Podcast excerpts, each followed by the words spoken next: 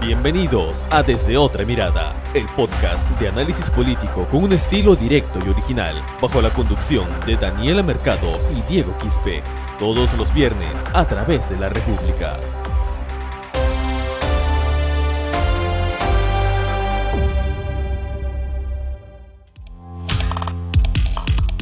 Hola y bienvenidos a todos los que se conectan a este su podcast desde otra mirada.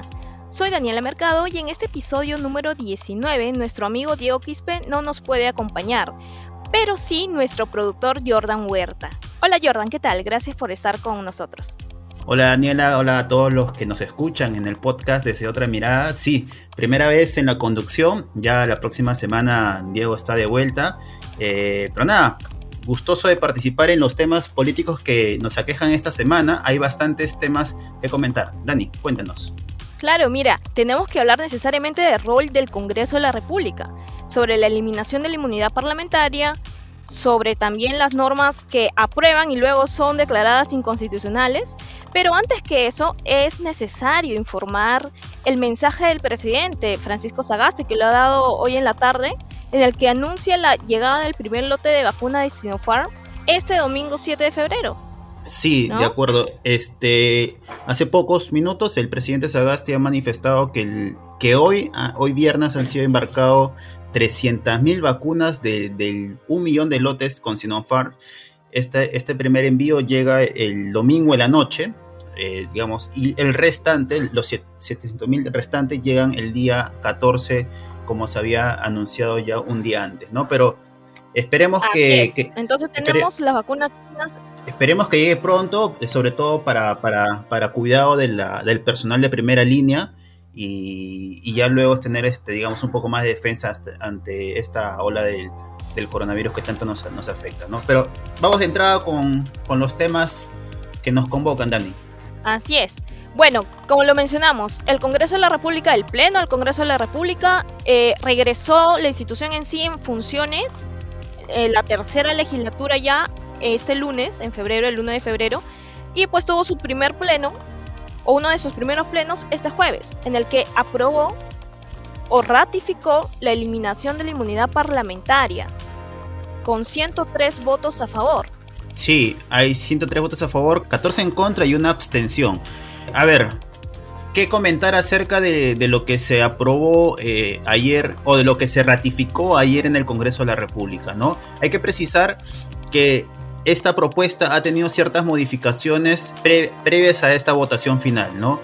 ¿Qué quiere decir? Que todos aquellos congresistas que cometan un delito común antes de ser elegidos congresistas van a poder ser, eh, si son sentenciados durante, ese, durante el tiempo que son congresistas, van a ser este, procesados por la Corte Suprema, ¿no? En caso, por ejemplo, en, caso de Donaire, que tenía eh, una, estaba siendo investigado por el caso gasolinazo y su sentencia se dio durante el periodo que fue congresista.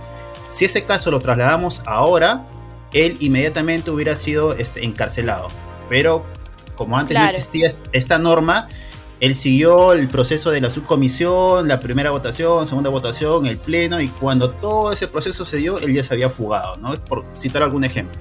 Claro, eso fue un total blindaje que hizo la institución legislativa por más que lo niegue, bueno, por el proceso que hayan tenido, ahora ese proceso ya no va a estar. Es decir, los congresistas serán procesados eh, cuando se trate de delitos extrafuncionales, ¿no? Algo que no tenga que ver con sus funciones, los que se llaman los delitos comunes. Serán procesados, si es que ya son congresistas, por la Corte Suprema, pero si es que son delitos antes, como mencionas, antes de ser legisladores, sería por un juez penal, por el Poder Judicial simplemente. Entonces, he aquí un, cambio importante que incluso algunos congresistas se opusieron a esta reforma porque ellos defienden la inmunidad parlamentaria, ese fuero que les permite continuar en una institución a pesar de estar cuestionados, investigados por graves delitos incluso.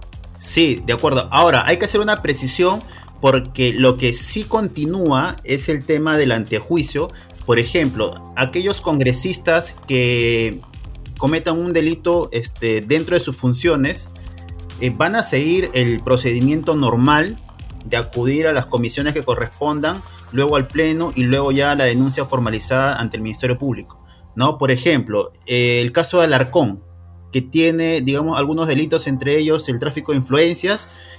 Ese delito propio de sus funciones va a seguir, con esta nueva norma, seguiría el, procedimiento normal que está estancado en la subcomisión, luego al pleno y recién ahí ya iría al Ministerio Público. Entonces, ahí la diferencia, ¿no? De los delitos comunes cometidos eh, antes de ser congresistas a los delitos cometidos como parte de sus funciones. Entonces, por ahí la, digamos, el reclamo o el rechazo de algunos que consideran que esta norma aprobada o confirmada en el, en el, en el pleno ayer no, no está tal vez cumpliendo la idea inicial, ¿no? La idea inicial de la reforma.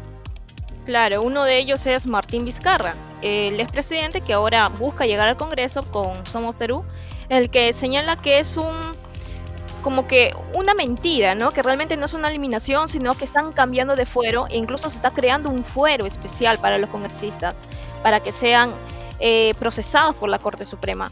Cabe resaltar que algunos expertos también han cuestionado esta norma, pero en general la mayoría resaltan que es un avance a la reforma política, que es el objetivo es dejar de blindar a, a estos congresistas. ¿no? Ahora, también es necesario aclarar que al eliminarse esta prerrogativa de los congresistas, también se elimina al defensor del pueblo y a los magistrados del Tribunal Constitucional. De igual manera, como los congresistas, ellos no pueden ser juzgados ni, cuestionados mientras cumplan eh, sus funciones o por la posición que tengan en sus votos y otros, otros aspectos. O sea, sí pueden ser procesados, pero siguiendo ese, ese mecanismo de la subcomisión de acusaciones y todo ello, ¿no? Ese fuero aún se mantiene, pero en delitos comunes ya no. Sí, de acuerdo. Ahora, otro dato eh, a tocar sobre este tema es que hubieron 14 congresistas que votaron en contra. ¿no? Obviamente uno de los que se verían afectados, o muchos de los que se verían afectados son eh, el propio Edgar Alarcón, votó también en contra este, Manuel Merino, votó en contra también eh, Marta Manuel Chávez, Merino. sí, que no, que, no, que no sorprenda a nadie por qué lo habrá hecho, bueno, todos yo más o menos nos imaginamos por qué. Eh, también votó en contra Dieter Columbus, eh, Gilbert Fernández, eh, Carlos Mesías, eh, Mártires Lizana, Miguel Banco, Eduardo Tito, entre otros. ¿no? Sí. Uh -huh. ¿Por qué, ¿Por qué, la coincidencia? No sabemos, no sabemos. algún temor por ahí de repente, pero este, si bien es cierto, se ha dado un cambio, un cambio a, digamos, al, a la protección desmedida que antes tenían los congresistas.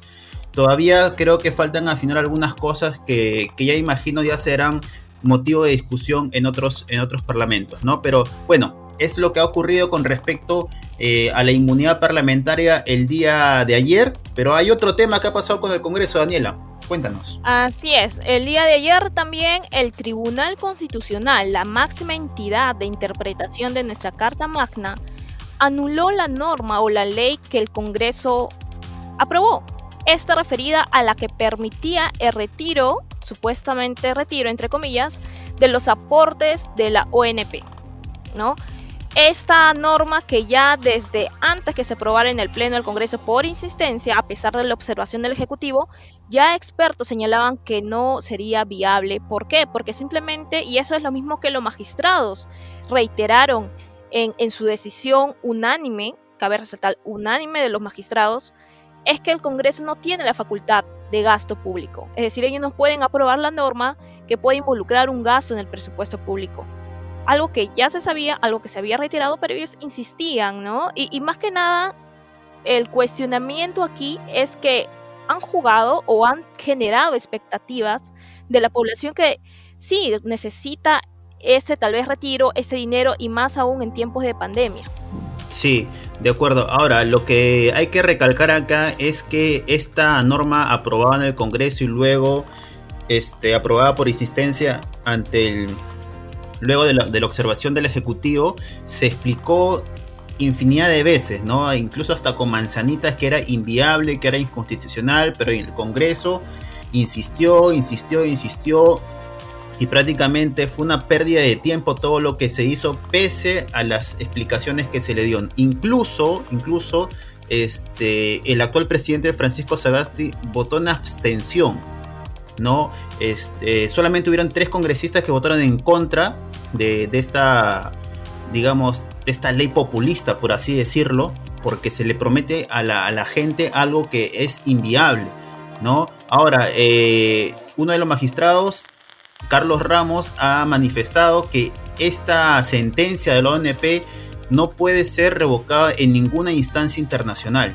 Ya ha, comentado acerca de este aspecto porque luego de, los resultados ya empiezan a salir ciertos políticos a, prometer aspectos de que, que son, digamos, nuevamente inviables, ¿no? Ya han anunciado denuncias al, Tribunal Constitucional, Urresti, propio de su campaña, ha dicho que, bueno, perderán una batalla, pero que cuando él sea presidente sí lo hará. Entonces, yo creo que jugar con la ilusión de la gente que, que necesita de este dinero, jugar de esa manera, me parece bastante criticable, por decirlo menos, ¿no? Entonces, hay que tener bastante cuidado con qué eh, congresistas vamos a elegir la, la siguiente la siguiente legislatura. No es importante que, lo, que los parlamentarios sepan muy bien, este, tengan una idea de cómo legislar leyes y saber qué cosa es constitucional y qué cosa no. Porque si no, vamos a repetir estos ejemplos de pérdidas de tiempo cuando hay otros temas más importantes que ver. ¿No, Dani? Claro, e incluso el magistrado eh, Eloy Espinosa Saldaña, en conversación con, con este diario La República, reiteró que por más que haya buena voluntad del Congreso, por más que haya buena voluntad, si es que lo hubiera realmente, si es que ese fuera eh, el objetivo final de querer dar a la población este dinero, no se puede actuar simplemente pasando por encima de la ley y más que nada por la constitución nuestra, que es la máxima norma que tenemos como país para que funcione el país, ¿no? Ahora, es necesario, como mencionas, eh, Jordan, resaltar que este Congreso, a pesar de que es en un periodo complementario del anterior disuelto, ya se está caracterizando por justamente eso, forzar, elaborar, aprobar normas que posteriormente son declaradas inconstitucionales, ¿no? Sin considerar que éstas puedan generar gran expectativa en la población, como es lo que sucedió ahora con lo de la UNP, como fue también eh, la eliminación de de los peajes o la suspensión de los cobros de peajes y el ascenso automático de personal de salud. Esas dos normas fueron también declaradas inconstitucionales, ¿Cuánto tiempo se perdió en elaborarlas? ¿Cuánto gasto eh, significó eso? Porque para elaborar cada norma se requiere asesores, se contrata eh, eh, o se gasta tiempo en los trámites. Entonces, el Congreso debería comenzar a priorizar algo que sí realmente va a servir a la población y que posteriormente sea una hoja, una norma que se quede en un papel y que posteriormente es anulada. Simplemente. Sí. Totalmente de acuerdo, ¿no? Sobre todo lo, lo segundo que dijiste, ¿no? ¿Cuánto gasto, ¿no? O sea, Acá cada congresista tiene 8 o 9 asesores, entonces eh, en vez de dedicarle tiempo y dinero a una norma desde sus raíces inconstitucional, eh, deberían estar pensando e invirtiendo su tiempo y dinero en, normas en, beneficio de la sociedad en general, no sé, eh, con respecto a, a, ver algunas medidas para combatir la pandemia del coronavirus u otros aspectos este, de temas sanitarios, ¿no? Pero no, van por lo que es más popular, lo, que es el dinero inmediato y creo que esa, esa no es la forma, ¿no? Así es como mencionas. Y ahora, si seguimos hablando del Congreso, nuestra representación nacional, tendríamos que hablar también de la posición que ahora están tomando ciertos congresistas como Fernando Meléndez, de Alianza para el Progreso, quien se mostró eh, en, desacuerdo con la continuidad de funciones de Fiorella Molinelli, que es la presidenta ejecutiva de salud.